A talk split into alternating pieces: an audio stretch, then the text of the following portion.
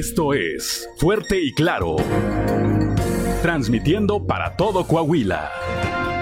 Fuerte y Claro. Las noticias como son. Con Juan de León y Claudia Olinda Morán.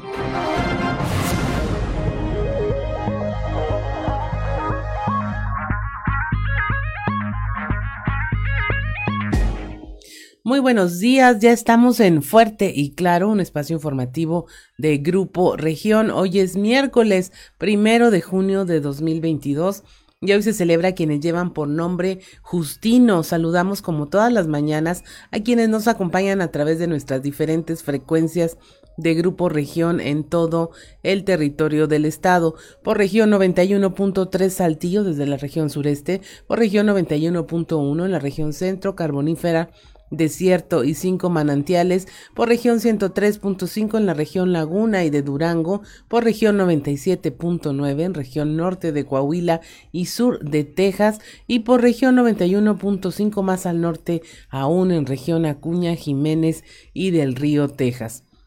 Un saludo también a quienes nos siguen a través de las redes sociales por la página de Facebook Región Capital Coahuila. Ya son las 6 de la mañana con 5 minutos y se encuentra activada nuestra línea de WhatsApp al 844-155-6915, 844-155-6915 para recibir sus mensajes, sugerencias, comentarios, denuncias en cualquier comunicación que desee usted tener con nosotros. A esta hora de la mañana la temperatura en Saltillo está en los 17 grados, en Monclova 24, Piedras Negras 26, Torreón 24, General Cepeda 17, Arteaga 16, Ciudad Acuña 26 grados ya, en Derramadero al sur de Saltillo 15 grados, Musquis 25, San Juan de Sabinas 26, San Buenaventura 25 grados, Cuatro Ciénegas 24, Parras de la Fuente 19 y Ramos Arispe 17 grados centígrados. Pero si quiere conocer a detalle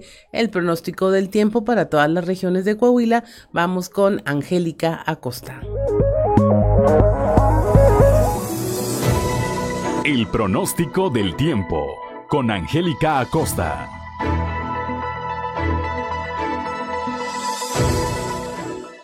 Hola, hola, ¿qué tal amigos? ¿Cómo están? Muy buenos días, feliz y maravilloso miércoles, inicio de mes 1 de junio. Gracias por estar aquí, vámonos con los detalles del clima. Saltillo, máxima de 29 grados para este miércoles, mínima de 14 durante el día, soleado, rico, cálido, agradable. Aprovecha tu día, ¿eh? Mínima de 14 grados centígrados con un cielo claro y la posibilidad de precipitación 5%. Nos vamos hasta Monclova, temperatura cálida, 34 grados como máxima mínima de 22 durante el día, parcialmente soleado. Vamos a tener un ambiente súper cálido, por supuesto, y por la noche mínima de 22 con un cielo totalmente claro. 25% la posibilidad de precipitación ahí para Monclova. Nos vamos hasta Torreón, temperatura cálida, máxima de 37 grados, mínima de 20 durante el día. Mucho sol, muy muy cálido, por supuesto, por la noche un cielo totalmente claro y bueno, pues la posibilidad de lluvia ahí para Torreón 3%. Muy bien, nos vamos ahora hasta Piedras Negras, máxima de 35 grados, mínima de 24 durante el día. Mucho sol, un cielo totalmente claro, va a estar muy muy cálido y por la noche áreas de nubosidad, la posibilidad de precipitación a comparación del día de ayer se reduce ¿eh? a 7%. Muy bien, excelente. Nos vamos hasta Ciudad Acuña.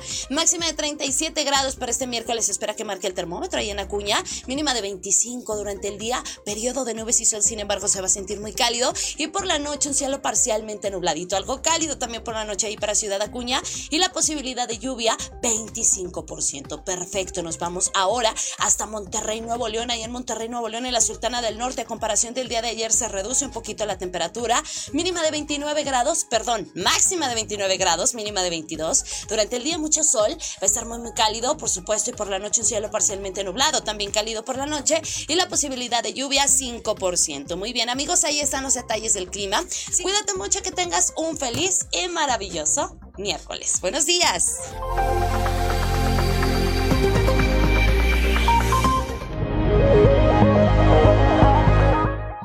6 de la mañana con 8 minutos pasamos directamente a la información. Una joven madre de familia que recientemente había dado a luz fue localizada sin vida en su recámara con su bebé en brazos. Esto en el municipio de Musquis. Nuestro compañero Moisés Santiago nos tiene la información. Una joven madre de familia que recientemente había dado a luz fue localizada sin vida en su recámara con su bebé en brazos en el municipio de Musquis. Se informó que el cuerpo de quien en vida respondiera al nombre de Ariana N no presentaba signos de violencia, señaló Telma Lisset Pesina Reyes, coordinadora de Ministerios Públicos en la Carbonífera dijo que al interrogar a familiares de la hoyo Oxisa, manifestaron que al regresar de una fiesta el pasado sábado por la madrugada, encontraron llorando al bebé en de una semana de nacido. Al ver que la madre de familia no atendía el llanto del bebé, los alertó por lo que al ingresar a la recámara de la fémina, desafortunadamente ya no presentaba signos vitales, motivo por el cual el cuerpo fue trasladado a una funeraria local para realizarle la necropsia de ley y determinar las causas de la muerte, aun y cuando no presentaba signos de violencia. De esta manera se determinó que Ariana falleció de un infarto agudo al miocardio, por lo cual se presume que esto fue con motivo de una anemia que presentaba la mujer. Aún así se está en espera de recibir el informe policial homologado por parte de la Agencia de Investigación Criminal para revisar los pormenores de la investigación. Desde la región carbonífera para el Grupo Región Informa, Moisés Santiago.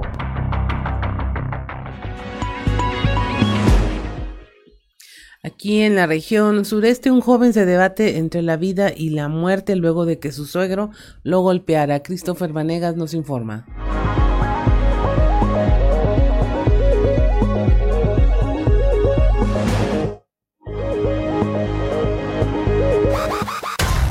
Hasta las instalaciones del Hospital General fue trasladado un joven con quemaduras de primer y segundo grado en varias partes de su cuerpo, luego de que su suegro arremetiera contra él presuntamente con bombas Molotov, luego de que discutieron en una riña. Estos hechos se registraron durante la noche del domingo en la calle Nigromante, en la zona centro de Saltillo, cuando se presentó una riña campal en donde a Jaime Isaí, de 25 años, fue golpeado en varias ocasiones entre ellas por el padre de la joven con la que sale. Luego de que se presentó la agresión física, los agresores arrejaron bombas molotov en contra del joven, quien terminó con varias quemaduras en varias partes del cuerpo. El reporte de los vecinos del sector fue lo que movilizó a las autoridades y a los cuerpos de emergencia, quienes trasladaron al joven lesionado al Hospital General para que fuera atendido por las quemaduras que sufrió. Dentro del nosocomio, cuando Jaime fue entrevistado por las autoridades, señaló como a uno de sus agresores a José Alfredo, el padre de su novia. Por tal motivo, agentes de la Fiscalía General del Estado están realizando las investigaciones correspondientes para esclarecer estos hechos y detener al responsable de esta agresión. Para Grupo Región informó Christopher Vanegas.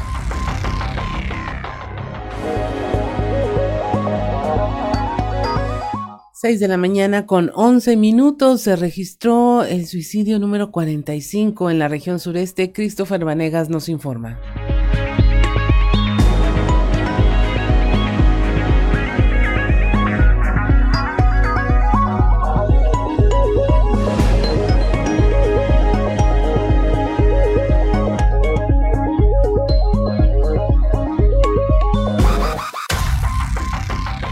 Durante la madrugada de este martes, un hombre se quitó la vida en la zona centro de Saltillo, siendo este el suicidio número 45 en lo que va del año en la región sureste del estado, el cual se presentó tras una decepción amorosa ya que momentos antes del reporte del suicidio se informó que el occiso se había separado de su pareja. Fue minutos después de la medianoche que se reportó que en la calle de Mariano Jiménez, en la zona centro de esta ciudad, un hombre de 44 años fue encontrado sin vida por uno de sus sobrinos, quien solicitó la presencia de los cuerpos de emergencia por una llamada 911. Al llegar, paramédicos de Cruz Roja solo pudieron confirmar el deceso de Héctor Gerardo, quien de acuerdo con el reporte de las autoridades, el hombre había discutido con su pareja, con la cual terminó, lo que causó una fuerte depresión que lo llevó a quitarse la vida. Por lo anterior, elementos de la Fiscalía General del Estado llegaron a tomar conocimiento de estos hechos, para trasladar el cuerpo al CEMEFO y realizar la necropsia para posteriormente entregar el cuerpo a la familia.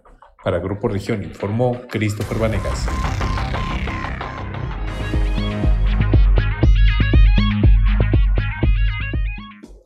6 de la mañana con 13 minutos en Piedras Negras, una mujer encontró a su pareja con su amante e intentó asesinarla a navajazos en el cuello. Norma Ramírez nos informa.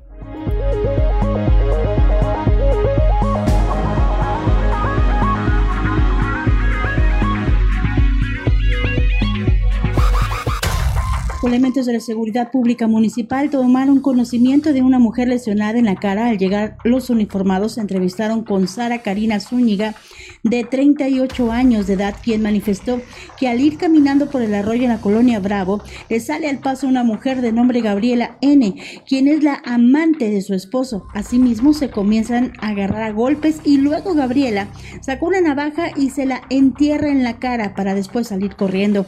La afectada tuvo que ser trasladada a un hospital de la localidad para su atención médica. Para el Grupo Región, Norma Ramírez.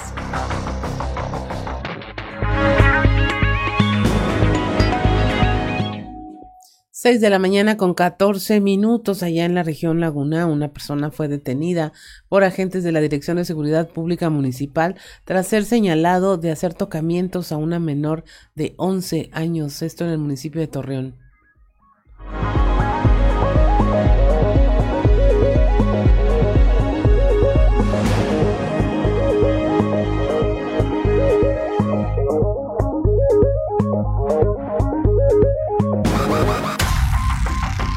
Un sujeto fue detenido por agentes de la Dirección de Seguridad Pública Municipal tras ser señalado de hacer tocamientos a una menor de 11 años en el municipio de Torreón. La corporación informó que fue aproximadamente a las 22:43 horas del pasado martes cuando el padre de la menor reportó la situación que había ocurrido en el domicilio de su ex esposa. De acuerdo con el reporte de los hechos, la menor había narrado que tras quedarse dormida en el cuarto de su mamá, la pareja sentimental de esta, de nombre Jesús Alfredo N, de 30 años de edad, le hizo tocamientos en sus partes íntimas por encima de la ropa.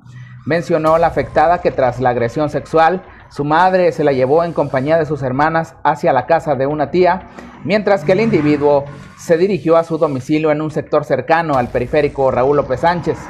Y fue hasta ese sitio donde arribaron los agentes municipales notificando de su detención a Jesús Alfredo N., quien fue puesto a disposición del Ministerio Público por los delitos que le resulten. Para Grupo Región informó Víctor Barrón.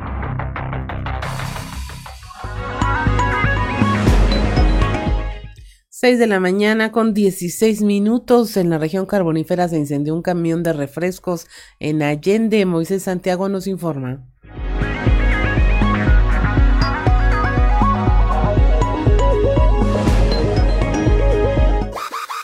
Se registró un incendio de un camión repartidor de refrescos luego de que el siniestro registrado sobre la carretera federal 29 en un tramo Morelos Allende, confirmó el director de Protección Civil y Bomberos Hugo Martín Subildea Cantú. Los hechos se registraron por la mañana de este martes sobre el citado tramo carretero, cuando presumiblemente de forma repentina empezó a salir humo del motor de la unidad cargada con refrescos. Pese a la rápida intervención de las autoridades, el fuego causó daños importantes en la carrocería de la unidad. No se reportaron personas heridas. Desde la región carbonífera para Grupo Región Informa, Moisés Santiago. 6 de la mañana con 17 minutos. También en la región carbonífera se registró un fuerte incendio en un negocio de pollo, esto en Nueva Rosita.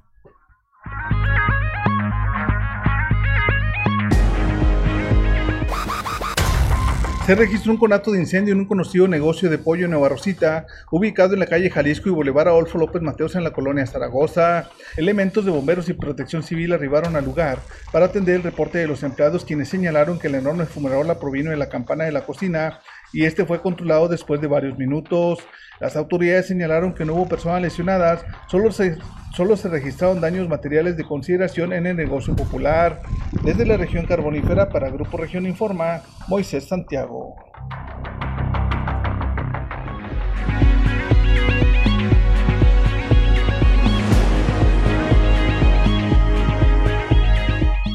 6 de la mañana con 18 minutos y mire usted, a continuación le vamos a mostrar unas imágenes impresionantes de un accidente ocurrido durante la tarde del lunes en la carretera Monclova-Saltillo, esto a la altura del kilómetro 83. El afectado es Raúl Abraham Sosa Vega, quien es militante y empresario de la 4T, tiene 35 años de edad.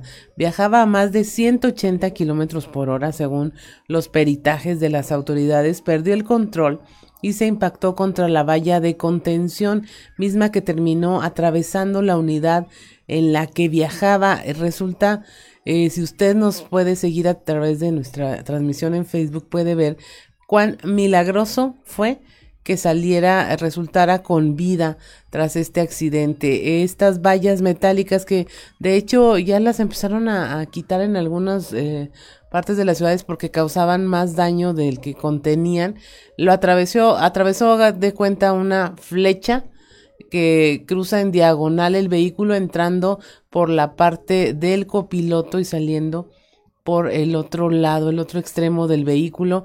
Eh, sobrevivió de milagro esta persona. Él viajaba solo, afortunadamente.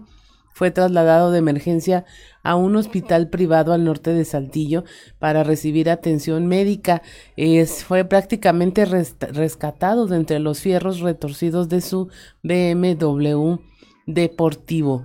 Ahí pues usted puede eh, ver y si no aquí se lo platicamos cómo eh, prácticamente pues se, digamos, ensartó en la valla metálica del costado derecho del acotamiento y eh, quedó destrozado el vehículo. Las autoridades estiman que viajaba a más de 180 kilómetros en esta carretera en la Monclova Saltillo. Eh, si usted la conoce, está en buenas condiciones esa carretera, es bastante amplia y probablemente eso evitó que ocurriera alguna tragedia. Eh, fue a plena luz del día. Este, probablemente sí fue exactamente la causa el exceso de velocidad, alguna pérdida de control y haber quedado, pues ahora sí, este, digamos como, sí, como una flecha que atravesó todo el vehículo. Eh, milagrosamente sobrevivió Raúl Abraham Sosa Vega, eh, quien es militante y empresario de la 4T. Son las 8 de la mañana con 20 minutos. Estamos en Fuerte y Claro. Regresamos.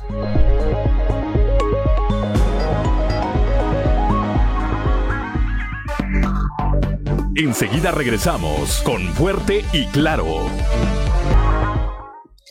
Son las 6 de la mañana con 25 minutos. Si usted nos sigue a través de la radio, escuchó a Rigo Tobar con Lamento de Amor. Eh, esta no me la sabía, Ricardo Guzmán. Yo pensé que ya me iba a despertar con el sirenito o algo así. Es Lamento de Amor con Rigo Tobar. Eh, son las 6 de la mañana con 25 minutos y es momento de presentarle nuestra portada del día de hoy del periódico Capital, un medio de grupo región, en donde nuestra nota principal tiene que ver con este importante tema que es la crisis de agua que está afectando a otras partes de Coahuila y del el país, pero que en Saltillo, dice el alcalde José María Fraustro Siller, eh, por el momento no hay problema de abastecimiento, sin embargo, eh, demandó no bajar la guardia y ser responsable en el uso y consumo de este recurso. También le tenemos como un joven fue ingresado al Hospital General con quemaduras de primero y segundo grado, luego de que el padre de su novia arremetiera contra él, presuntamente arrojándole bombas Molotov, esto tras discutir en una riña. Le hablamos de que se suman ya 45 eh, casos de suicidio en la región, siendo este número 45 el de un hombre que se quitó la vida en la zona centro de la ciudad. También le tenemos como despiden a don José Isabel, este adulto mayor que fue víctima de homicidio en su domicilio donde lo, lo, acudieron para robarlo durante el pasado fin de semana. Y bueno ya le dieron el último uh, adiós cuando colocaron sus restos en el panteón de Santiago de Saltillo. El secretario de Salud, Roberto Bernal, dijo que es inadmisible la reconversión de hospitales psiquiátricos para atender a enfermos eh, mentales con el llamado enfoque comunitario. Dice que esto eh, no puede ser por parte del gobierno federal que está emitiendo un decreto para ejecutar esta acción. Saltillo tendrá una unidad de derechos humanos, esto para proteger las garantías de los ciudadanos. El alcalde Chema Fraustro y el Cabildo impulsan esta acción también. Apuestan contra la violencia, esto para prevenir, atender y erradicar la violencia y el hostigamiento laboral y sexual contra mujeres en centros de trabajo públicos y privados. El gobierno del estado presentó ya la norma técnica para la certificación de sitios seguros, producto de un esfuerzo multisectorial en favor de la población femenina. El gobernador Miguel Riquelme reiteró que en Coahuila se trabaja por la no tolerancia y la no impunidad en contra de quienes atentan en su contra. Ya firmó el decreto para la publicación de esta ley en el periódico oficial del Estado, la certificación de sitios seguros para mujeres. También le traemos cómo arranca la jornada eh, contra las cataratas como parte del programa estatal Cambiando Vidas. La presidenta honoraria del DIF Coahuila, Marcela Gorgón, y el secretario de Salud del Estado, Roberto Bernal, dieron arranque a esta jornada estatal de cirugías en el centro oftalmológico. En él se van a realizar 250 intervenciones.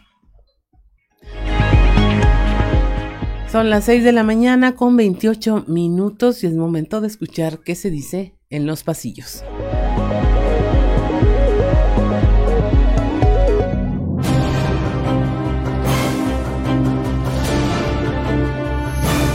Y en el cartón de hoy, en particular, que nos muestra el presidente de México, Andrés Manuel López Obrador, quien tiene detrás suyo al tren Maya y delante un bosque, y en las manos un hacha que dice recurso legal. Y AMLO, quien estaba cortando árboles hace un momento, nos dice, los intereses de unos cuantos millones de personas no se pueden oponer al más alto interés, o sea, el mío. Con un nuevo anuncio de inversión para la región sureste, inicia agenda de trabajo este miércoles el gobernador Miguel Riquelme, que desde Palacio de Gobierno dará a conocer por la mañana la llegada de otra empresa a Coahuila y con ella la generación de nuevos empleos. ¡Qué hombre! Lo seguiría al infierno y de regreso. Muy puestas las pilas trae el alcalde de Arteaga, Ramiro Durán, con lo que sucede en la zona serrana del municipio que gobierna. El pasado fin de semana, apenas unos minutos después de que se registró un deslave en el camino que lleva a Santiago, Nuevo León, Durán dispuso maquinaria para despejar el camino y ayer apenas se denunció un incendio en los lirios y el alcalde se trasladó al sitio del siniestro. ¡Qué buen servicio! Donde se quedaron ayer incomunicados por varias horas fue en Piedras y Ciudad Acuña, luego de que un daño en la fibra óptica de Telmex en Nava dejó sin servicio de internet al norte del estado. Reapareció oficiando misa el obispo emérito de Saltillo, don Raúl Vera López, con una celebración en memoria del activista Nelly Herrera. Algunos de los asistentes se preguntaron si Vera hizo lo mismo en memoria de su antecesor, Francisco Villalobos, o si para el fallecido religioso no hubo tantos honores. No me esperaba eso. Pero me esperaba no esperar nada, así que no cuenta. Acertada contratación hizo el director de la Facultad de Leyes de la UADC, Poncho Yáñez, que integró a su equipo de trabajo a Héctor Gil como coordinador de posgrado. La experiencia con la que llega Gil Müller garantiza excelentes resultados. Tu reputación te precede.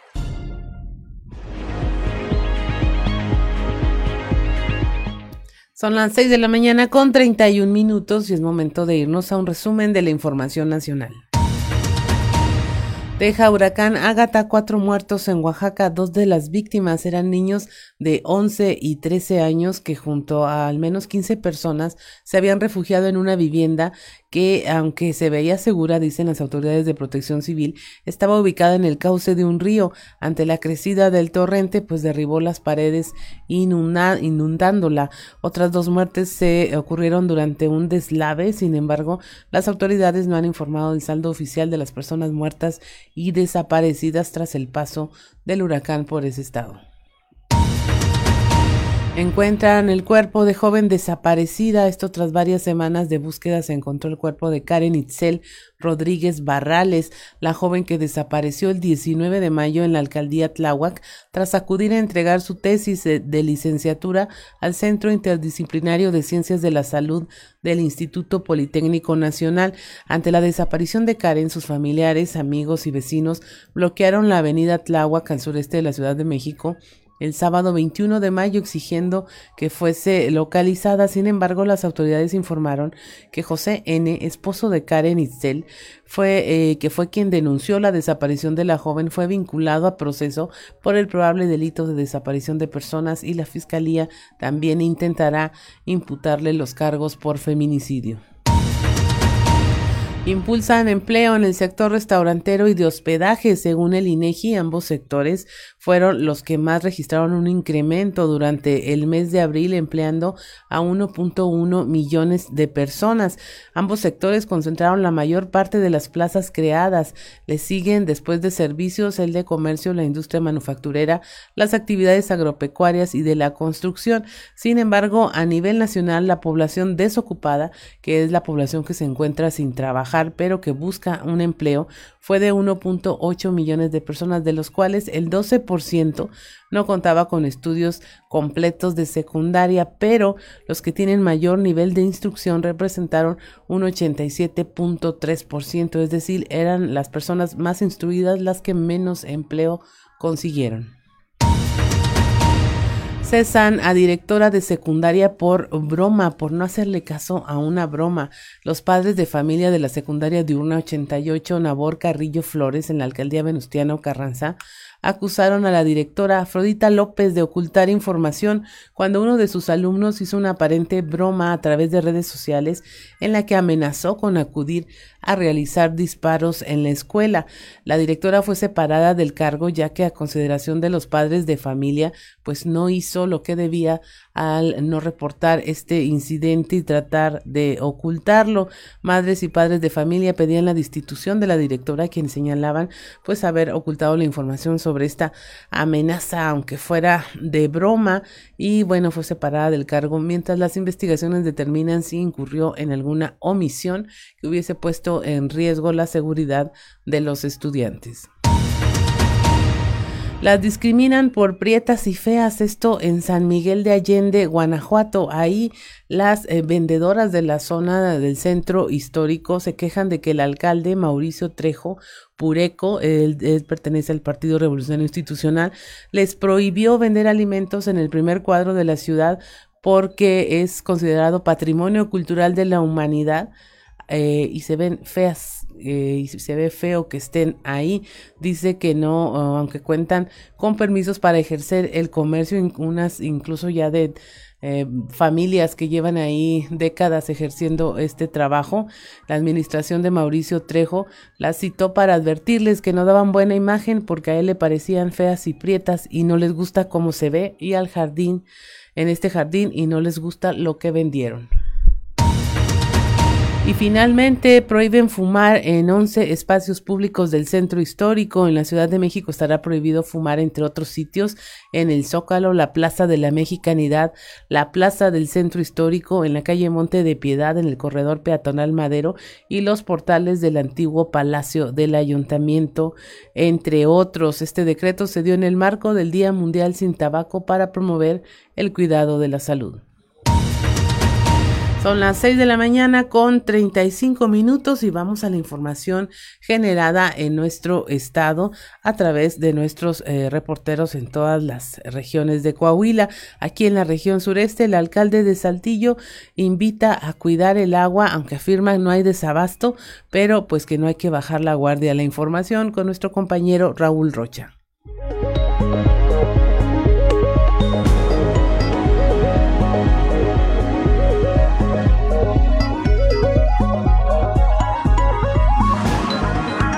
¿Qué tal compañeros? Buen día, información para el día de hoy.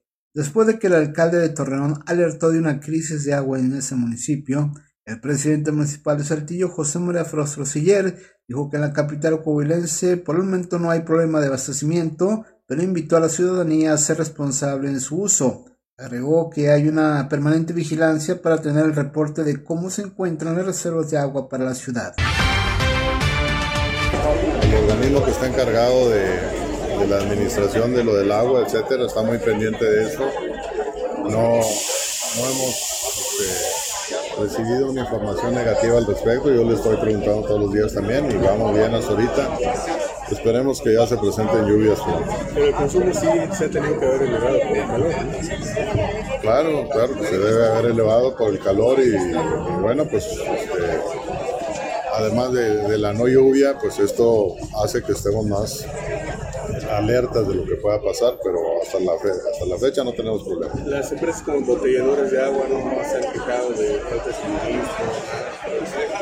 No, y sobre todo que las, grandes este, refresqueras de aquí pues ya están ubicadas en otro lado, así que por ese lado también nos ayuda. Están apelando cuidado de la gente, la responsabilidad del agua. Eso es lo más importante, que todos estemos conscientes de esta situación, que utilizamos el agua para los usos este, más importantes, para el consumo de agua, y que todo el mundo este, no la desperdiciemos, ni mucho menos, y yo creo que eso es lo mejor que podemos hacer. Esta es la información para el día de hoy. Buen día. 6.38 de la mañana, luego de que el gobierno federal emitiera un decreto para reconvertir los hospitales psiquiátricos para atender a enfermos mentales con un enfoque, enfoque llamado comunitario, el secretario de Salud, eh, Roberto Bernal, pues expresó su inconformidad. La información con nuestra compañera Leslie Delgado. Buen día, informando desde la ciudad de Saltillo. Luego de que el gobierno federal emitiera un decreto en el diario oficial de la federación en el que pretenden reconvertir los hospitales psiquiátricos para atender a enfermos mentales con un enfoque comunitario, el secretario de Salud, Roberto Bernal, expresó que esta acción es inadmisible y se requieren de lugares especializados para atenderlos. A continuación, escucharemos la información.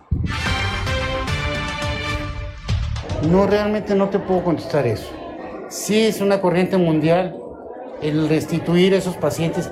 Hay veces que son pacientes que las, la, sociedad, las familias los dejan abandonados, los olvidan y no tienen a dónde ir. Entonces tenemos que hacer algo por ellos. O crear otro tipo de albergues o persistir con ese tipo de granjas como las que tenemos nosotros. Yo te insisto, solamente una persona que no ha ido a un hospital psiquiátrico te puede decir que se te van a desaparecer completamente.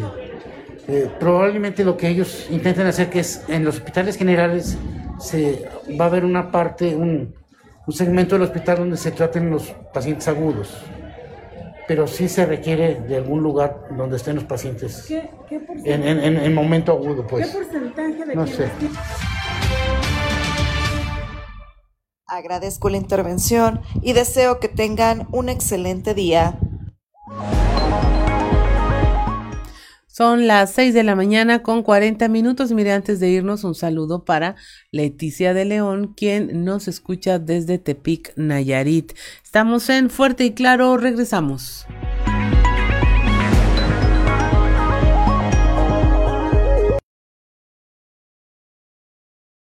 La mañana con 45 minutos y nos sigue a través de la radio, escuchó a Rigo Tobar con El Testamento. Y yo no sé, pero yo me siento como en, como en boda o algo así, como en boda de antes.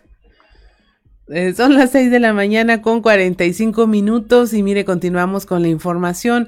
Nos vamos a la región norte, allá en Ciudad Acuña, donde ya suman seis personas ahogadas en menos de 48 horas en el río Bravo.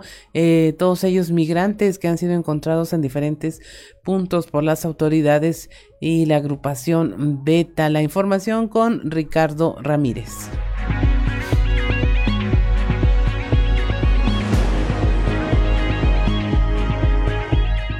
48 horas, el río Bravo cobró la vida de al menos seis migrantes que han sido encontrados en diferentes momentos por autoridades como el Grupo Beta y el Grupo de Rescate Acuático de Ciudad Acuña. Por lo que las autoridades piensan se trata de un grupo grande de migrantes que intentó cruzar por la noche y fueron arrastrados por la fuerte corriente del río. Según un recuento realizado por el propio delegado de la Fiscalía General del Estado en la región Norte 2, Mario Manuel Castro Narro, hasta el momento se tienen seis cuerpos de migrantes en las instalaciones de la CEMEFO. De estos, al menos cuatro ya fueron identificados. De lo que se sabe hasta el momento es que al menos dos migrantes son de origen nicaragüense, uno más colombiano y uno mexicano. Se piensa que los dos migrantes que restan por identificar, su nacionalidad pudiera ser de origen nicaragüense, por lo que se coordinarán los esfuerzos necesarios para su pronta identificación. El delegado de la región Norte 2 comentó que desafortunadamente, debido a las cambiantes políticas migratorias en Estados Unidos, Muchos migrantes han estado llegando a las fronteras de Acuña con el objetivo de cruzar hacia Estados Unidos, lo que ha incrementado dramáticamente el número de cruces registrados cada fin de semana. Ante cualquier situación, comentó el delegado, seguirán atentos en coordinación con las diferentes dependencias de seguridad para reaccionar ante cualquier incidente que se llegara a presentar en este afluente. Informó para Fuerte y Claro Ricardo Ramírez. 6 de la mañana con 47 minutos. Mire, la secretaria de Seguridad, Sonia Villarreal Pérez, dio a conocer una peligrosa práctica que está ligada al consumo de la droga cristal en Coahuila. Han observado, dicen que eh, las mujeres están consumiendo esta droga con fines estéticos porque aparentemente eh, adelgaza en forma rápida, pero la verdad le invitamos a que escuche esta información, pero también que consulte y vea eh, lo que realmente ocurre en las personas que utilizan esta droga, se avejentan décadas de forma muy rápida tras su consumo. Escuchemos a lo que dice eh, Sonia Villarreal Pérez, la información con nuestro compañero Víctor Barrón. ¿Qué tal amigos de Grupo Región? Muy buenos días. En temas de la comarca lagunera, una de las variantes ligadas al consumo de cristal en Coahuila afecta directamente a la población femenina, toda vez que se observan casos de mujeres que sin medir riesgos recurren a esta sustancia en busca de adelgazar de forma rápida. Así lo informó la titular de la Secretaría de Seguridad Pública a nivel estatal, Sonia Villarreal Pérez. Nosotros por nuestra parte es el, hacerles llegar la información también a los padres de familia de qué manera pueden detectar si su hijo está consumiendo o no está consumiendo, ¿verdad? Eh, acciones muy sencillas como ver la dentadura, como ver el, ojo, como saber si está durmiendo, como el adelgazamiento, que eso, eso fue lo que yo mencioné en las mujeres, que este, estamos notando que muchas personas, sobre todo en el tema de las mujeres que lo están consumiendo por querer adelgazar de una manera rápida, cuando no se dan cuenta que obviamente el segundo consumo ya se hace adictivo. Lo que usted mencionaba de las mujeres, ¿en qué municipios se, se observa? En casi, casi siempre el de las mujeres en los mayores, en los de mayor población de Coahuila, es donde, es donde hemos observado eso. Incluso aquí la, la encargada del centro mencionaba, ¿no? Que muchos temas de, de, violencia este, a la mujer o violencia intrafamiliar se da, si tú ves a la pareja, hay un consumo de cristal. ¿Se había observado ya con anterioridad un fenómeno de este tipo que por un tema estético se esté consumiendo droga? Es, es algo que no solamente está ocurriendo en Coahuila, ¿eh? está ocurriendo a nivel nacional. Entonces, sí creo que, bueno, nosotros nos preocupamos obviamente por nuestro estado, sin embargo, pues eh, existe y existe en todos lados. Es todo en la información. Desde La Laguna reportó Víctor Barrón. Un saludo a todo Coahuila. 6 de la mañana con 50 minutos. La verdad, le, le, invitamos encarecidamente a que consulte más información al respecto. Póngale en Google, póngale adictos al cristal y póngale apariencia, nada más para que se dé una idea de qué es lo que realmente ocurre. Eh, no sirve para adelgazar, sirve para morirse y eso lo tiene que tener muy muy presente, no se vaya a ir con la finta de que se puede usar con fines estéticos porque va a cometer un tremendo error. Son las 6 de la mañana con 50 minutos, continuamos con la información por violación a protocolos de salud, incumplimiento de horarios y contaminación auditiva fue clausurada una quinta allá en la región norte. Había 300 personas, había de 60 a 70 menores de edad y los van a multar. La información con Norma Ramírez. Muy buenos días, esta es la información desde Piedras Negras. El jefe de inspectores Gerardo Velázquez dio a conocer de la clausura de una quinta llamada Monterrey, en donde había 300 personas en el interior, entre las cuales había también 60 a 70 menores de edad. Señaló que la clausura se realizó por la violación a los protocolos de salud, incumplimiento de horarios y contaminación auditiva. Eh, encontrando aproximadamente 300 personas en el interior, eh, entre los cuales había aproximadamente entre 60 y 70 menores de edad, que obviamente en el momento en que llegamos y, comenzamos a tomar conocimiento de la, de la situación, pues muchos eh, se dieron a la huida, ¿verdad? Pero este, al, final de cuentas, pues fue, clausurada. Eh, ahorita está clausurada la quinta. Eh, la persona tuvo que ser detenida porque se puso algo eh, violento y, molesto y grosero. Fue detenida la persona que estaba organizando. Cabe indicar que no es el propietario.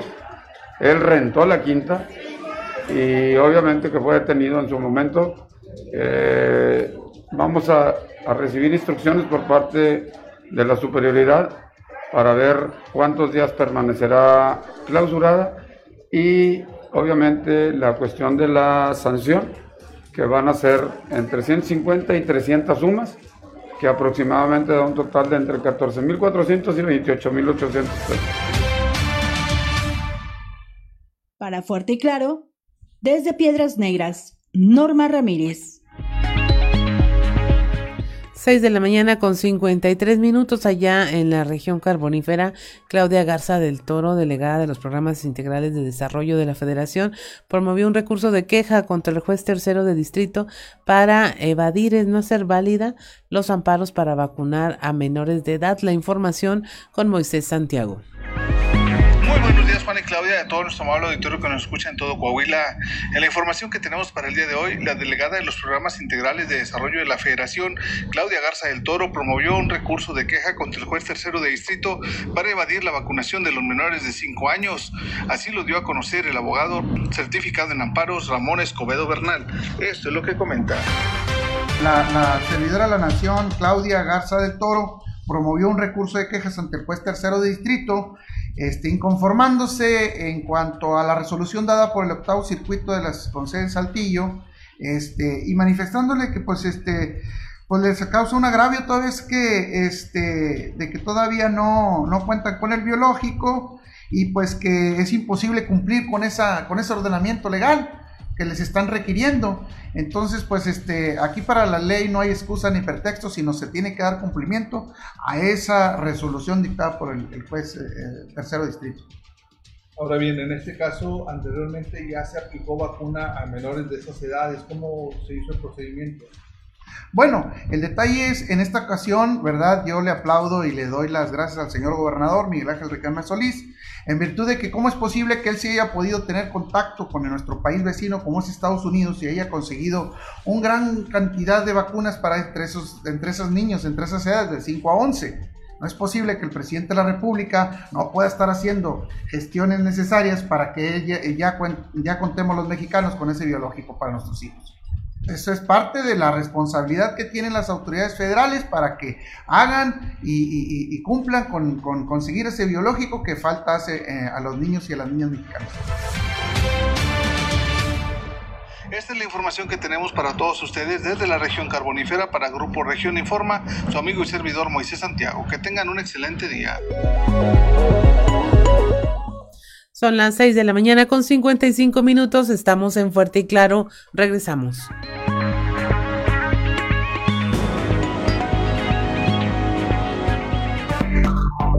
Enseguida regresamos con Fuerte y Claro. Son las 7 de la mañana en punto. Si usted nos sigue en la radio, escuchó a Rigo Ricardo Tobar y su Costa Azul cantando Perdóname mi amor por ser tan guapo. Ahí se la autodedicó Ricardo Guzmán y Don Rica, ahí la estaban tarareando. Eh, Rigo Tobar, por supuesto, de Tamaulipas, Matamoros, Tamaulipas. Hay una avenida con su nombre. Así completita, de las más importantes. Son las 7 de la mañana y mire, hoy es miércoles primero de junio, pero si usted quiere saber qué ocurrió un día como hoy, vamos a las efemérides con Ricardo Guzmán. ¿Quiere conocer qué ocurrió un día como hoy? Estas son las efemérides con Ricardo Guzmán.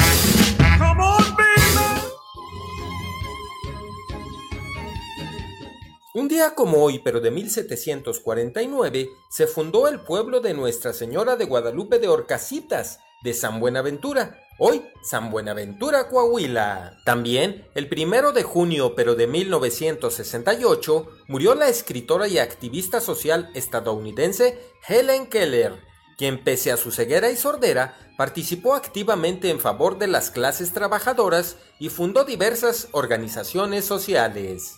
Y un día como hoy, pero del 2012, la escritora y periodista Elena Poniatowska recibió una copia de la cédula real de la ciudad de Puebla, el máximo reconocimiento que entrega el Cabildo Poblano.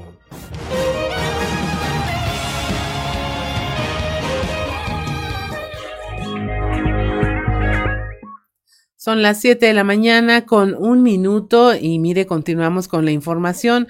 Altos Hornos de México pagará cerca de 20 millones de pesos de predial al ayuntamiento de Monclova.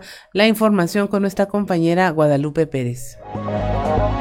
Muy buenos días, saludos desde la región centro. Entre 18 y 20 millones de pesos estaría pagando de predial al Ayuntamiento de Monclova la siderúrgica de Altos Hornos. Así lo informó el alcalde Mario Dávila, quien también señaló que tras revisar la cuenta pública se tiene una caja de 163 millones de pesos que se invertirán en unidades y equipos para seguridad pública. Y la otra parte importantísima, eh, en abril de el 2020, del 2021 teníamos en caja o tenían en caja eh, 2 millones de pesos. Ahora tenemos 163 millones de pesos en caja. Y eso es muy importante. ¿En qué los vamos a invertir? En temas de seguridad pública, en temas de vehículos de traslado, en temas de patrullas, en temas de cámaras eh, de los elementos de seguridad pública. ¿Adquirirán más de las que ya había anunciado? Vamos a lanzar la licitación probablemente entre hoy y mañana para adquirir eh, las que habíamos anunciado, pero ya en un proceso de licitación. ¿Es la obra pública productiva que se había señalado? La obra pública productiva sí, es de 150 millones de pesos y la inversión en vehículos es de 50 millones de pesos. ¿El ahorro que tienen es de? Lo que tenemos en caja ahorita son 160 millones de pesos. Monclova tiene un presupuesto de 750 millones de pesos y vamos a invertir con recursos propios 200 millones de pesos. Saludos desde la región centro para Grupo Región Informa, Guadalupe Pérez. Son las 7 de la mañana con 3 minutos aquí en la región sureste. Familiares y amigos de eh, don José Isabel, el adulto mayor que fue asesinado en su domicilio el pasado fin de semana aquí en la zona centro de la ciudad. Le dieron el último adiós cuando colocaron sus restos en el Panteón Santiago de Saltillo.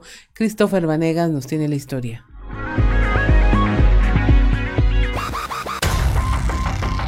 Familiares y amigos de José Isabel, el adulto mayor que fue asesinado en su domicilio el pasado fin de semana, le dieron el último adiós cuando colocaron sus restos en el Panteón Santiago de Saltillo. Momentos antes de que los restos de José Isabel llegaran al panteón, se ofreció una misa de cuerpo presente en la capilla de Santiago Apóstol, en donde el hijo y los nietos de la víctima, al igual que sus familiares y amigos cercanos, oraron a Dios por su descanso eterno. Posteriormente, el féretro fue ingresado a la carroza para continuar con el cortejo fúnebre y llevar los restos de Chabelo, como era conocido por sus familiares y amigos, al Panteón Santiago, en donde ingresaron decenas de personas para darle el último adiós al octogenario. No se merecía esto, una muerte así, comentó una de sus primas, cuando el féretro era bajado de la carroza para ser sepultado, recordando que ella se dio cuenta de lo que había sucedido por una llamada de sus familiares, quien le confirmó el deceso. Finalmente, tras realizar la sepultura, los familiares y amigos dejaron las ofrendas correspondientes para retirarse del lugar y esperar que se haga justicia por este crimen. En este sentido, la Fiscalía General del Estado declaró que en las siguientes horas se sigue integrando la carpeta de averiguación para solicitar la orden de aprehensión en contra de Juan Antonio N., de 39 años, quien es la persona que presuntamente está implicada en estos hechos y es el presunto responsable del homicidio. Para Grupo Región informó Christopher Vanegas. 7 de la mañana con 5 minutos. Pide diputada mediación en el conflicto del agua que está entre ejidatarios con la vitivinícola allá en Parras de la Fuente. Esto en voz de la diputada Edna Dávalos. Vamos a reunirnos con el alcalde Fernando Orozco esta semana. Yo estaré por ahí en Parras. Mañana estoy eh, intentando ya concretar la agenda para acompañarlo. El jueves estaré, perdónenme, mañana estoy en Arteaga, mañana miércoles por la tarde y el jueves estoy concretando agenda con él para visitarlo y bueno, poder... Eh, trabajar en conjunto para ver cómo vamos a poder eh, eh, el tema del agua es un tema delicado. Es un tema que no solamente está viviendo Parras. Hoy vemos un comunicado por la mañana en Torreón, donde sale el alcalde a, comentar que es un problema real, que hoy en día, gracias a la sequía que se vivió, se están viendo con limitantes de agua toda la región laguna. No es una novedad, ha sucedido en otros eh, momentos, pero bueno, eh, lo que hay que hacer es buscar soluciones. No hay problema que no tenga solución, creo que la intención es eh, poder dialogar poder llegar a un acuerdo con los campesinos que se están viendo afectados y con la vinicultora que también está involucrada y estoy segura que mediante el diálogo se podrán lograr grandes resultados para la gente.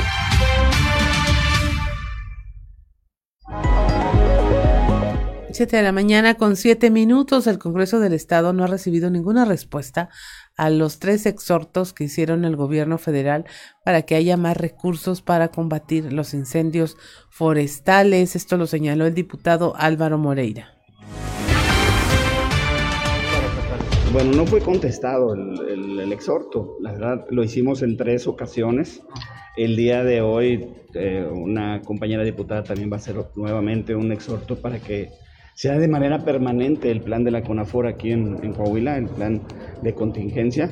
Y, pues bueno, yo, yo lo que quiero sí aprovechar es, es para reconocer el trabajo de todos los brigadistas, de todas las corporaciones, de todos los órdenes de gobierno, los brigadistas, eh, ahora sí que trabajaron día y noche en cuerpo y alma y gracias a ellos este, y a la sociedad y a los gobiernos se pudieron controlar los incendios, se sigue trabajando en ellos. ¿Qué requerimos? Pues más apoyo para ellos. Y por eso se vuelve a hacer el exhorto a la federación para que envíe recursos para que los brigadistas tengan con qué enfrentar estos incendios. Aquí, sí, pues fue desapareció y, y ahora sí que híjole, parece, parece este, de adrede, ¿no? O sea, desaparece y empezaron a, llegar muchas situaciones en las que se pudiera haber aplicado ese fondo. 7 de la mañana con 8 minutos, la Coparmex Coahuila Sureste entregó al Congreso del Estado una iniciativa para que los organismos descentralizados puedan acceder al padrón de proveedores del gobierno estatal, de esta forma poder aprovechar las economías de escala. Esto eh, lo dijo Alfredo López Villarreal, quien es presidente de la Comisión de Desarrollo Democrático del Congreso. Eh, esta iniciativa tiene pues eh, ciertos antecedentes. Este, anteriormente o la actual ley de proveedores de los organismos autónomos descentralizados eh, está muy escueta y, limita mucho a los organismos autónomos a buscar economías de escala porque ellos tienen que buscar sus propios proveedores y eso los hace muy ineficientes tanto a los proveedores como a los mismos organismos autónomos porque ellos tienen que acceder a precios más altos porque no les permite la ley acceder al parón de poderes del gobierno del estado, ¿no? Entonces nosotros estamos proponiendo una reforma eh, a esta ley para que eh, los organismos autónomos puedan acceder a ese padrón de proveedores del gobierno del estado y así tener una alta eficiencia en sus costos, en sus maneras de comprar, etcétera, y una transparencia total donde rige la norma, obviamente siempre apegados al organismo de interno de control de ciertos organismos, de los mismos organismos autónomos, ¿no? Entonces, esta reforma creo que va a traer una transparencia y una eficiencia eh, que nos va a permitir también tener una mayor competitividad en el gobierno ya que pues ahorita se acaba de publicar el INCO que tenemos el tercer lugar en el nivel competitivo porque siempre se ha destacado el gobierno del estado de Coahuila por eh, apegarse a la normativa y ser más competitivos en su eficiencia administrativa. ¿no? Entonces,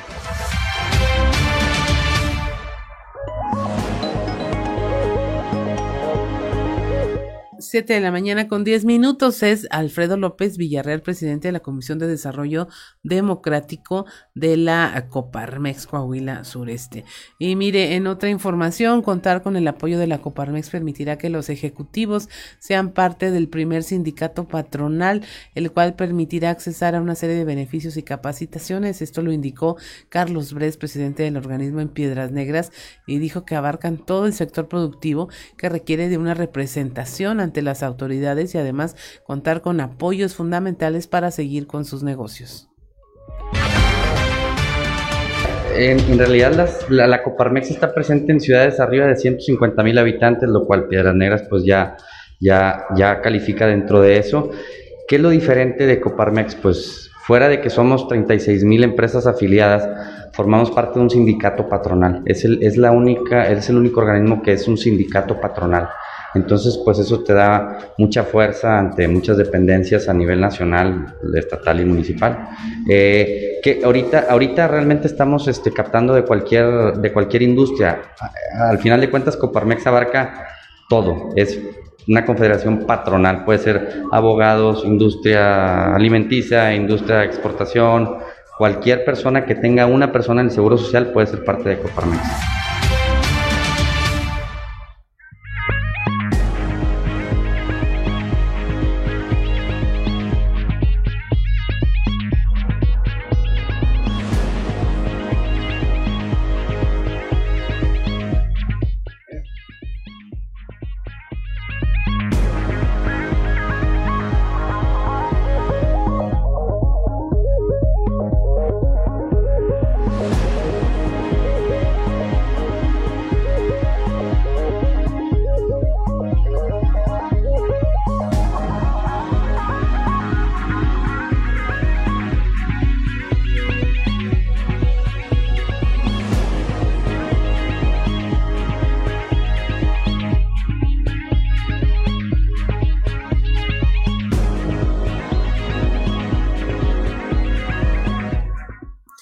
7 de la mañana con 12 minutos y mire, en un momento más vamos a estar hablando, conversando con Luis Jordán, quien es director técnico de Aguas de Saltillo, para hablar eh, precisamente de este tema que es primordial y del cual mientras no nos da lata, no hablamos. Eh, mientras todo funciona, eh, no lo mencionamos, pero es un tema sobre el que hay que estar pendiente en materia de distribución, de ahorro de este recurso, de qué hacer y de que indudablemente para que esto funcione hay todo un sistema que no vemos y que está trabajando adecuadamente y sobre no hay que el que no hay que perder la mirada porque en cuanto empieza la falta de agua, nos empezamos a preocupar cuando debe ser un tema permanente. Eh, ya tenemos en la línea a Luis Jordán, él es director técnico de Aguas de Saltillo. Muy buenos días, Luis. Buenos días, buenos días. Un gusto estar esta mañana en, vuestro programa. Eh, justamente hoy nos da mucho gusto platicar con usted porque eh, tenemos la noticia, vaya, de que no tenemos problemas de agua. Pareciera que es una buena noticia eh, si no la tomamos de manera inconsciente. Si sabemos apreciar el valor de lo que se está haciendo para lograr este estatus, pues creo que ya tendríamos como una mayor conciencia del cuidado del agua. ¿Cómo andamos en, en para efectos eh, de distribución del consumo de agua en esta temporada? Así es, así es. Eh, estamos bien en Saltillo. En Saltillo tenemos agua, la gente está disfrutando en sus casas de, un, de un, servicio normal, de un servicio normal eh, del que viene dándose habitualmente en la ciudad. No estamos sufriendo, pues, por mala suerte como en otros lugares, restricciones o eh, medidas extraordinarias debido a desabasto de agua. ¿no? Eh, lo que está sucediendo ahora mismo en, Saltillos es normalidad como se viene dando ya pues desde hace tiempo. Y como bien dices, pues eh, debido a, a, unos trabajos, a unas, a unas políticas que ya llevan muchos años ejecutándose, ¿no? en Salpillo seguramente el secreto que tenemos pues es ese trabajo en equipo, esa alianza que tenemos tanto el gobierno municipal como la ciudadanía pues al final también con el organismo operador, ¿no? que en este caso somos Aguas de Saltillo. ¿no? Eh, municipio ya lleva muchos años que, no deja que se desarrolle un, urbanísticamente la ciudad si antes el organismo operador no, pues no dice que realmente allí hay agua para poder llevar a cabo ese desarrollo. ¿no? somos conscientes, el, gobierno municipal es consciente de que no podemos alargar más la, el brazo que la manga. ¿no? Eso es muy importante, eso es muy importante para crecer ordenadamente y que después, en un futuro, no, no tengan problemas. Luego también, eh, pues hay una tarifa que si tú cuidas el agua, pues es de las más bajas de México, ¿no? Pero sí que si alguien hace un mal uso de ella, pues se le penaliza, ¿no? Es progresiva, ¿no? A medida que más consumes, pues eh, si te pasas de lo que son los estándares internacionales, allí tienes que abonar eh, más dinero y al final pues también es una tarifa que permite el ahorro. La ciudadanía, pues no podemos decir otra cosa que, que es una ciudadanía muy responsable. Tenemos un consumo en nuestras casas, los altillenses, de alrededor a 100 litros habitante día, que es un óptimo, es un óptimo internacional. ¿eh? 100 litros habitante día es un, es un consumo responsable, es un consumo eh, adecuado, tirando abajo. ¿no? Y al final, pues el organismo eh, operador lo que hacemos en Aguas de Saltillo es aportar la eficiencia, ¿no? De nada serviría todo lo que hemos contado hasta ahora, ¿no? El trabajo del gobierno municipal, el trabajo de, la ciudadanía, si después nosotros estuviéramos desperdiciando esa agua en nuestras redes, ¿no? Y hace más de cinco años que tenemos planes de reparación de fugas no visibles que es una fuga no visible para, para los que no son tan técnicos. ¿no? La fuga no visible es aquella fuga que, que la tubería está perdiendo, que la, instalación pierde agua, pero esa agua no brota, no, no sale a la superficie, entonces nadie la ve. Eh, cuando sale una fuga a la, a la, superficie por las calles, esto es muy fácil, todo el mundo la ve, nos, nos marca, nos dice dónde está y, y inmediatamente nosotros respondemos y la reparamos. ¿no? Pero ¿qué pasa cuando una de estas eh, se, se, cola por, se percola por el, por el terreno, no sale a la superficie? Allí pues es donde hay la gran pérdida de los organismos, ¿no? Porque esa agua nadie la ve, es invisible, no es visible, como decimos, ¿no? Y ahí es donde llevamos más de cinco años reparando entre mil y mil quinientas fugas de estas que no se ven. Tienes que salir tú a la calle con tecnología, medir, medir consumo, a buscarla, porque si no, ellas no te vienen a buscar a ti y pues ahí siguen perdiendo, ¿no? Así es, y que podría ser un, un, trabajo que no se ve y pues desdeñarlo porque finalmente no se ve, pero sigue siendo vital para que esto funcione. Ahora eh, estamos eh, platicando con eh, Luis Jordán, de, que es director técnico de Aguas de Saltillo, y el ¿Qué hay de estas afectaciones por los incendios? Yo sé que no es fácil de medir de un día para otro, de una temporada para otro, pero los incendios que están ocurriendo en nuestra área de recarga natural como esa Paliname van a afectar finalmente el, el agua que vamos a tener disponible? Como bien dices, no es fácil de predecir. ¿no? Eh, al final lo tendremos que ir viendo. ¿Qué es lo que ponemos también a disposición en Aguas de Saltillo? Aguas de Saltillo tiene todos los pozos monitoreados. Eh, un acuífero como tal es difícil de conocer. Es una cueva que hay debajo de una sierra, por ejemplo, en Zapalinamé, ¿verdad? Como esto, desgraciadamente, estos últimos incendios. Y esa cueva pues, está, es invisible también, es muy difícil de conocerla, ¿no? Pero sí que podemos conocer el nivel en el que está el agua. Entonces, cuando hay una lluvia, ese nivel sube. ¿no? Cuando hay periodo de lluvia, ese nivel sube. Cuando hay sequía, esos niveles bajan. ¿no? Nosotros esto lo tenemos monitoreado eh, en continuo. Nosotros sabemos exactamente en cada uno de los pozos, en cada uno de los acuíferos, qué nivel tiene, eh, tiene el espejo de agua. Y eso lo vamos a ver pues ahora cuando lleguen las, veremos pronto las siguientes lluvias, ¿no? Ahora vendrá el periodo de lluvias, empezará a llover y podremos ver cómo se recupera eh, ese nivel del acuífero y ahí podremos acabar de valorar pues si lo viene haciendo como, como viene siendo habitual los últimos años o vemos una pérdida eh, en esa recarga. Por ahora, como dices, es muy temprano para poder evaluar eh, la afectación que pueda llegar a tener, ¿verdad? Así es. Mensaje final, eh, Luis Jordán, el director técnico de Axal, para la ciudadanía, para que esto siga funcionando bien como ciudadanos. Yo sé que es muy obvio, pero no, no habría que cansarnos de repetirnos. ¿Qué nos toca hacer? Pues nos toca cuidar el agua. ¿eh? Nosotros somos muy conscientes, como decía antes, que los saltillenses cuidan mucho el agua y la cuidan muy bien. Eh, pero hay que seguir, no nos podemos relajar, eh, aunque aquí siga habiendo una distribución normal, un servicio normal, no nos podemos relajar y hemos de cuidarla en cada uno de los usos al final, ¿no?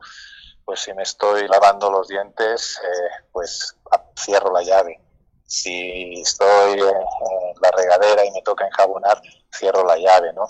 Eh, si puede, cuando tengo que lavar, siempre lavar con recipientes, ¿no? Tanto los trastes como si tengo que lavar el, carro, siempre no dejar fluir el agua, sino en un recipiente pongo agua y uso esa agua para lavar.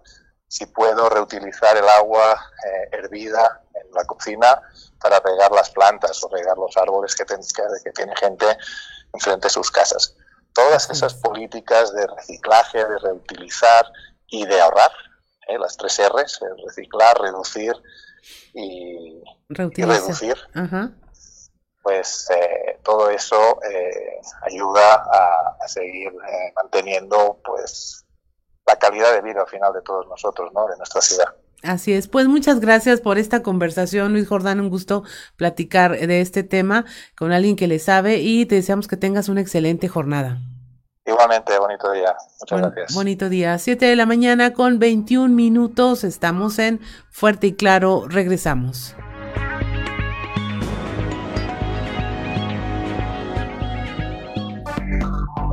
Enseguida regresamos con Fuerte y Claro.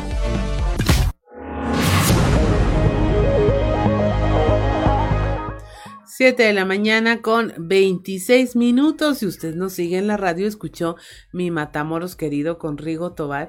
Y aquí el más feliz y contento con esta selección musical del día de hoy es don Ricardo López Está, que no se la acaba la fiesta.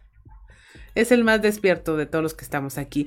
Muy buenos días, don Antonio. De veras, se lo juro, está que aquí lo estamos viendo bailar y todo ahí en cabina. ¿Cómo está, doña Antonio? Muy buenos días. Buenos días, Claudia. Buenos días a las personas que nos sintonizan a esta hora. Fíjate que Rigo Tobar fue el primero de que con, quien se iniciaron los, los bailes así con mucha gente. Eh, los este los masivos los, conciertos en, vivo y demás y dicen que una vez en, en, lo que es el lecho del río Santa Catarina en Monterrey logró reunir tanta gente como lo hizo alguna vez el Papa. Así que imagínate hablar de un millón de personas, ver, mucha, mucha, mucha, mucha gente. Sí, claro. Eh, pero eso, eso, es lo que se dice, eso es lo, que se dice. Pues yo no lo pondría en duda, la verdad, o sea, todavía lo andamos aquí cantando y tarareando, muy seguramente. Ah, exacto, exacto, así es. Fíjate, eh, Claudia, que que el exdiputado local Armando Pruneda, actualmente regidor plurinominal del Ayuntamiento de, Frontera, este, eh, Armando Pruneda es pelotero de la Liga Mexicana, eh, se encuentra internado en el piso número 7 de la Clínica 25 del Seguro Social de Monterrey, Nuevo León pues ahí tiene ya como una semana internado. Esperamos que le vaya bien. Pero ya empezaron los dimes y los diretes, porque ya ves cómo es la gente, cómo es la racita, de que por, dicen que, Armando va a solicitar licencia este, por tiempo indefinido eh, a raíz de su enfermedad, y pues ya empezó el pleito en el Partido Acción Nacional de quién se queda por él o quién no se queda por él. Se supone que debe ser hombre suple a hombre, sin embargo, en la lista, en la lista de plurinominales del PAN va una mujer. Lo más seguro, eh, conociéndolos como los conocemos a, esa gente, lo más seguro es que este, se vaya a litigio en el tribunal electoral para ver, eh, para que, al final de cuentas será quien decida este, quién sería el regidor eh, que sustituiría a este Armando Pruneda, ¿no? Entonces, desde acá, desde Muclova, pues deseamos que pronta recuperación para el futbolista de la Liga Mexicana y, que, bueno, y, y que pues las cosas salgan bien, ¿no? Es muy complicado, su estado de salud es muy delicado, sin embargo, siempre este, pues hay que hay que pensar positivamente, estimada Claudia. Claro que sí, confiar en los médicos, en sus diagnósticos y en el pronóstico que, que emitan. Oiga, el que también está así malo es el Bronco acá en Nuevo León. Sí, también, pues fíjate lo que hacemos cosas, los dos allá, bueno, los dos allá están en este momento en Monterrey, el Bronco malo también, y, en fin, son cosas que suceden y, pronta recuperación para Armando Pruneda. Ayer hubo junta de cabildo en, Monclova, en el ayuntamiento, y déjame te cuento que este, los regidores eh, votaron por todos los puntos ahí tratados, como ocho, y uno de ellos, primero se aprobó el avance financiero y luego aprobaron que el alcalde, los regidores aprobaron que el alcalde Mario Alberto Dávila Delgado firmara convenios diversos con el gobierno del estado y con la CFE. Eh, uno de ellos, el del gobierno del estado, aquí la intención, eh, eh, más bien el municipio recibiría recursos para programas sociales que serían implementados por el DIF municipal que preside la, doctora Leticia Carrillo de Dávila. Y uno de, otro de los convenios que intentará firmar Alberto Dávila es con la Comisión Federal de Electricidad, Claudia, ¿para qué? Pues para que eh, a veces eh, se supone que hay más, le entra más dinero a la CFE por concepto del DAP que, el ayuntamiento, ¿no? Entonces aquí el tema es eh, que si no pasa la cantidad que está captando la CFE por concepto de DAP, este, pues le regresa esa lana al municipio. Y en caso de que tenga que pagar de más el municipio, pues, bueno, pues pagar la diferencia. Yo lo veo muy ojón para que sea Paloma, pero cuando menos la, la, la intención es en ese sentido, ¿no? De que si hay ahorro en la energía, en el alumbrado público, pues eh, la dependencia federal regrese dinero al municipio, pero yo lo veo difícil, Claudia. Así es, don Antonio, pues ¿qué podemos hacer? ¿El, el DAT es este impuesto por el servicio? el DAT, sí, derecho a alumbrado público. Derecho por, de alumbrado público. Pues sí, ahí está el tema. Eh, es hora de, pues sí, de apretar en donde se pueda ahorrar, ahorrar y, y donde no, pues modo hay que pagar, pero pues esa es la, esa es la austeridad. No sé si republicana o no, pero es austeridad. Tienes razón. Oye, la, la, reina Isabel II, ya para terminar, va a cumplir 70 años en el poder. ¿Verdad que dicen? Es que ayer vi el, encabezado y dije, 70 años, no, no puede ser, pero es en el poder. Solamente hay un rey, Luis no sé qué cosa, que duró 72 años en el poder. Pues en un descuido se lleva la marca. Isabel II, pues ya va, ya cumple sus 70. Los cumplió en febrero, ¿eh? Sí. Pero se va a festejar hasta junio. Que porque es la tradición allá en Inglaterra. Yo no sabía que usted fuese. Así, que si recibiste invitación, pues allá te esperan. Yo, yo no sabía que usted fuese fan de la realeza, pero mire, ahora que lo sé, lo tendré en ah, cuenta. No, no, no soy fan de la realeza, me cae bien la Se sabe, la, usted sabe saber todo de, de el palacio de... Un día vi una, una serie en, Netflix de la reina Isabel, desde ah, su niñez, juventud. Él fue la reina más joven, además. O sea, que llegó a ser reina más joven, ¿no? Sí, hicieron un recuento, ha visto no sé cuántas eh, guerras y conflagraciones y crisis. Y sí, sí, sí, Pero no, no, no, no, no, soy muy así afín. Yo soy más bien afín a la democracia. A ver, ¿quién es la reina de corazones, don Antonio?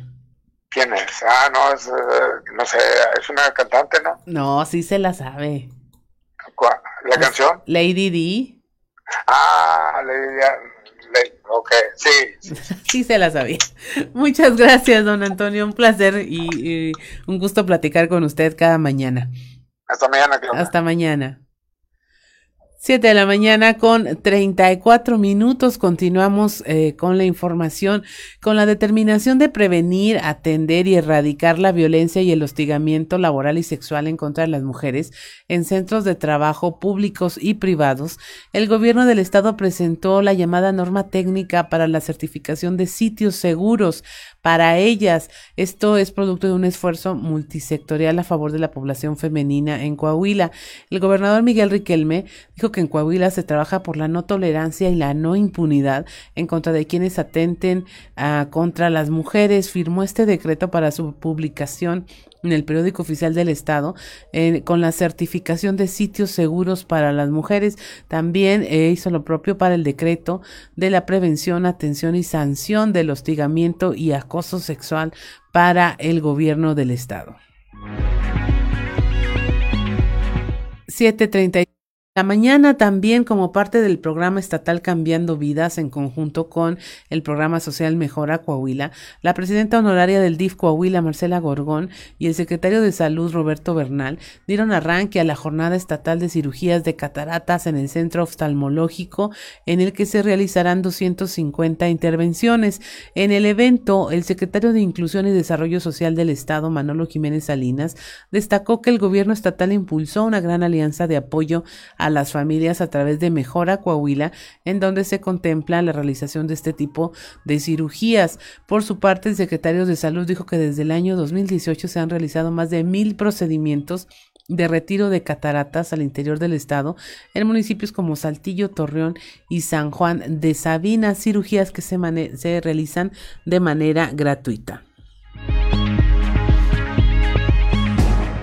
7.36 de la mañana en Saltillo, el alcalde José María Fraustro Siller y los integrantes de su cabildo aprobaron por unanimidad la presentación de la Unidad de Derechos Humanos del municipio de Saltillo. En esta sesión, el alcalde dijo que hoy las autoridades tienen la obligación de promover, respetar, proteger y garantizar los derechos humanos. Esta unidad municipal tendrá autonomía técnica y de gestión, eh, tendrá facultades con base en los principios de esencialidad, permanencia, independencia, imparcialidad, profesionalismo, transparencia, responsabilidad y sujeción al Estado humanista y democrático de derecho. 7.36 de la mañana. También en Torreón se presentó la Unidad Municipal de Derechos Humanos. Eh, cuenta con esta unidad coadyuvando directamente en la atención a la ciudadanía con la Comisión de Derechos Humanos del Estado de Coahuila. El alcalde Román Alberto Cepeda González habló de este tema. Ah, claro, en colaboración con la Comisión Estatal de Derechos Humanos, con la Academia Interamericana de Derechos Humanos, profesionalizados en el tema, pero hay algo fundamental, una concepción clara de un servidor de qué es lo que queremos y a dónde queremos llegar, y con el respaldo, por supuesto, de, toda, de todo el órgano colegiado que son los regidores. Mira, en principio, crear la unidad. Es unidad que va con seis, en principio con seis gentes, y segundo, dar seguimiento a todo lo relacionado con los derechos, con la, la defensa de los derechos humanos en muchos temas. Lo que es más importante es que vayamos en un municipio eh, a la altura de lo que hoy el mundo globalizado en que vivimos demanda. No podemos, insisto, tener o pretender tener un Torreón en primer orden y buscar empresas de todo el mundo eh, cuando tenemos políticas públicas en cualquier otra materia, pero particularmente en derechos humanos, que ya estén obsoletos. Entonces, esto es parte de lo que nos pone también a Torreón en los ojos de México y del mundo y en el primer río. Mira, ya, se empieza a concebir, si ustedes lo escucharon, se empiezan a capacitar algunas gentes de los posibles, porque ya son expertos muchos de ellos. A quién se seleccione o no, eso lo habrá de decidir la comisión y finalmente el cabildo en su conjunto.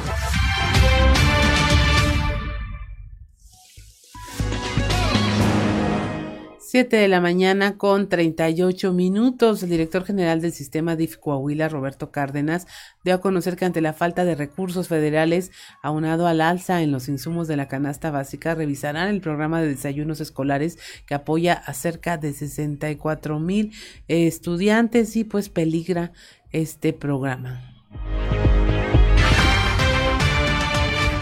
Vamos a revisar a partir del mes de septiembre, agosto-septiembre, porque todos ustedes saben que la canasta básica pues, sigue subiendo de precios. El recurso que llega federal para esto fue muy poco el aumento, no llegó el aumento relacionado a lo que estamos viendo. Eh, los aumentos están de 7% más y el, el, aumento que llegó, lo que llegó para este año no, pues no llega a ese porcentaje. Entonces yo creo que en agosto-septiembre tenemos que hacer una evaluación para poder llegar a cubrir todas las escuelas y los niños que reciben los desayunos, ya que pues en el momento de la licitación, pues los precios obviamente, muy probablemente los proveedores pues se van a ajustar al precio inflacionario y tenemos que ver eh, pues qué ajustes tenemos que hacer. Pero bueno, en su momento eh, se dará información, pero bueno, sabemos y siempre está eh, el apoyo del gobernador, de la señora Marcela, para que estos programas sigan adelante no se quede nadie afuera y podamos seguir cumpliendo de acuerdo obviamente a nuestras reglas de operación. 7 de la mañana con 40 minutos. Estamos en Fuerte y Claro. Regresamos.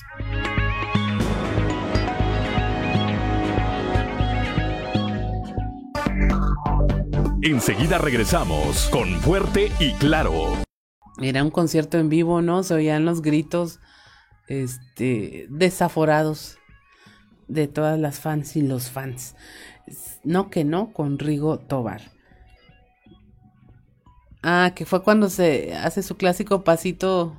Este, cuando es cuando gritaron. Ah, es lo que está diciendo aquí Ricardo Guzmán. Son las 7 de la mañana con 46 minutos. Continuamos con la información. La consejera presidenta del Instituto Electoral de Coahuila, Gabriela de León, informó que ya se iniciaron los trabajos de preparación para la instalación de 54 comités distritales y municipales para los comicios electorales del 2023.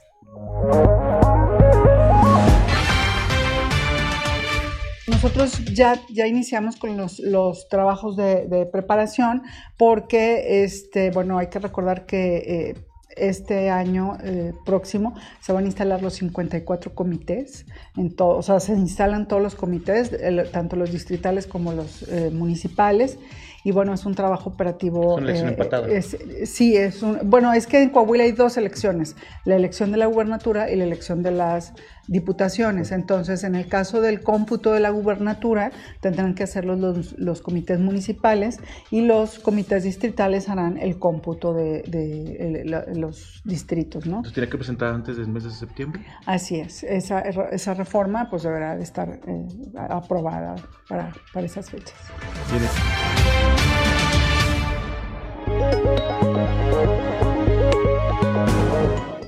7:47 de la mañana, elementos de protección civil de Ramos Arizpe realizaron la clausura de una empresa llamada Minerales Barical, localizada en la colonia del Valle. Ahí se presentó un derrame de ácido muriático que afectó dos calles de dicho sector. Francisco Javier Sánchez, director de protección civil de Ramos Arizpe, habló al respecto.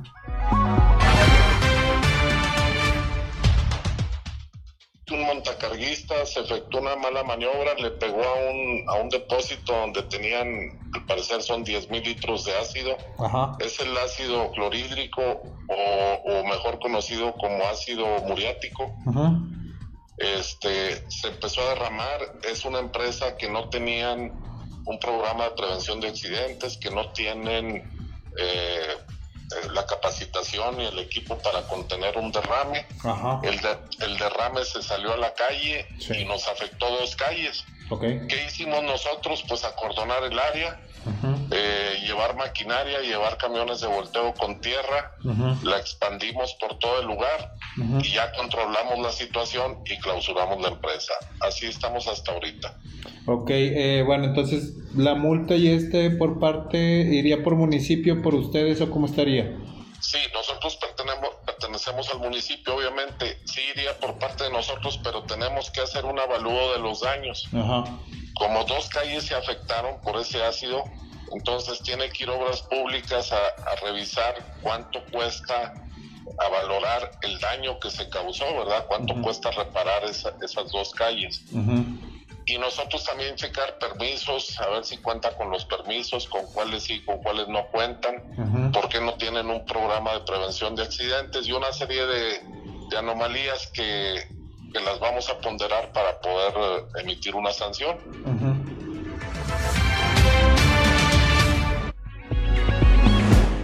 7 de la mañana con 49 minutos y mires que uno de los riesgos de los que poco se habla es de cuando se transportan sustancias peligrosas ya sea en pipas o en contenedores eh, de otro tipo también en las tolvas del ferrocarril y se representan un riesgo para las personas y sobre todo cuando ocurren ya en lugares altamente eh, de densidad, de alta densidad poblacional.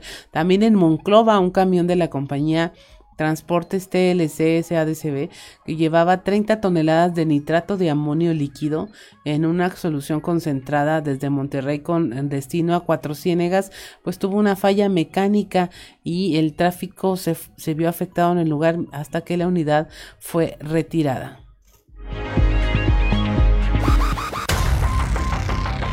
La tarde de ayer, al circular sobre la carretera 30 a la altura del ejido 8 de enero, un camión paró el tráfico y las vialidades se vieron cerradas por los cuerpos de rescate luego de que el conductor reportara se diera una fractura del llamado cuello de ganso de Loboy que transportaba la pipa cargada de 30 toneladas de nitrato de amonio líquido en solución concentrada caliente.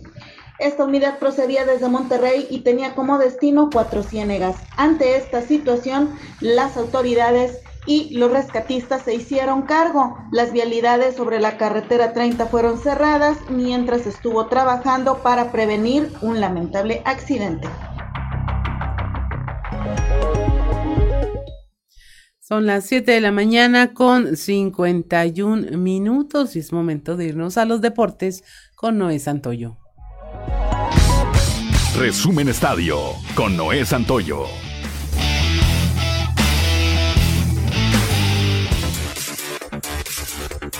El español Rafael Nadal derrotó en una batalla épica de más de cuatro horas al Sergio Novak Djokovic, número uno del mundo, por parciales de 6-2, 4-6, 6-2 y 7-6, y se mantiene en lisa por conquistar su decimocuarto Roland Garros y aumentar su récord de Grand Slam a 22. En semifinales, Nadal se enfrentará al alemán Alexander Zverev, verdugo del otro español presente en cuartos, el joven Carlos Alcázar, número 6, en 4 sets, por 6-4, 6-4, 4-6 y 7-6. Desde que se conoció el sorteo era el partido que todos los aficionados al tenis esperaban y los dos tenistas, que suman 41 Grand Slam, no defraudaron, ofreciendo una obra de arte. Con la victoria de Nadal, el balance entre ambos en esta rivalidad histórica es de 30 victorias para Djokovic y 29 para Nadal, aunque el español domina claramente en París con 8 triunfos a 2. Alan Mozo ya fue oficializado como nuevo jugador de las Chivas de Guadalajara, pero antes el lateral se despidió de los Pumas con una emotiva carta. El zaguero ex de la universidad agradeció a todos los que conforman a la institución Auriazul y también hizo un breve resumen de lo que fue su vida en cantera desde los nueve años. El nuevo jugador del Guadalajara agradeció en demasía a la afición que lo vio caer y levantarse en varias ocasiones. La selección mexicana de fútbol ya se encuentra en Phoenix, Arizona, donde enfrentará a su segundo rival en esta gira por los Estados Unidos. El tricolor de Gerardo Martino arribó a esta ciudad sin los elementos que dieron positivo al COVID-19. Estos integrantes se quedaron en Dallas. El equipo mexicano comenzará a trabajar para el siguiente compromiso, el choque ante la selección de Uruguay, a disputarse en el estadio de la Universidad de Phoenix. Este partido entre mexicanos y uruguayos se jugará este próximo jueves a las 21 horas, tiempo del centro de México. Los sultanes atacan con 6 carreras en la tercera para ganarle 8 carreras a 5 a Zaraperos en el arranque del Clásico del Norte en Saltillo. El triunfo para el relevista José Manuel López y la derrota para Miguel Peña. En otro duelo, Aldo Montes lanzó pelota de dos imparables, par de ponches y una carrera de 5 entradas de labor para obtener su primer triunfo de la temporada y era la victoria a los algodoneros de la Unión Laguna 9 carreras a 3 sobre los rideros de Aguascalientes. En el primer juego de la serie celebrado en el Edén Romo Chávez de la ciudad hidrocálida. Mientras que en otro partidazo, los aceleros de Monclova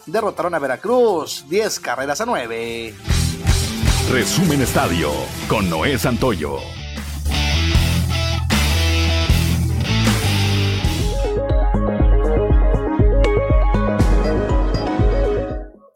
7 de la mañana con 54 minutos a nombre de Ricardo López en los controles, de Ociel Reyes, de Rodrigo Flores en la parte de transmisión en redes sociales, de Ricardo Guzmán y del titular de este espacio informativo, Juan de León, pues le damos las gracias por habernos acompañado y le invitamos a que eh, siga escuchando eh, todos los espacios informativos a lo largo del día de Grupo Región. Mi nombre es Claudia Olinda Morán y esto fue Fuerte y Claro.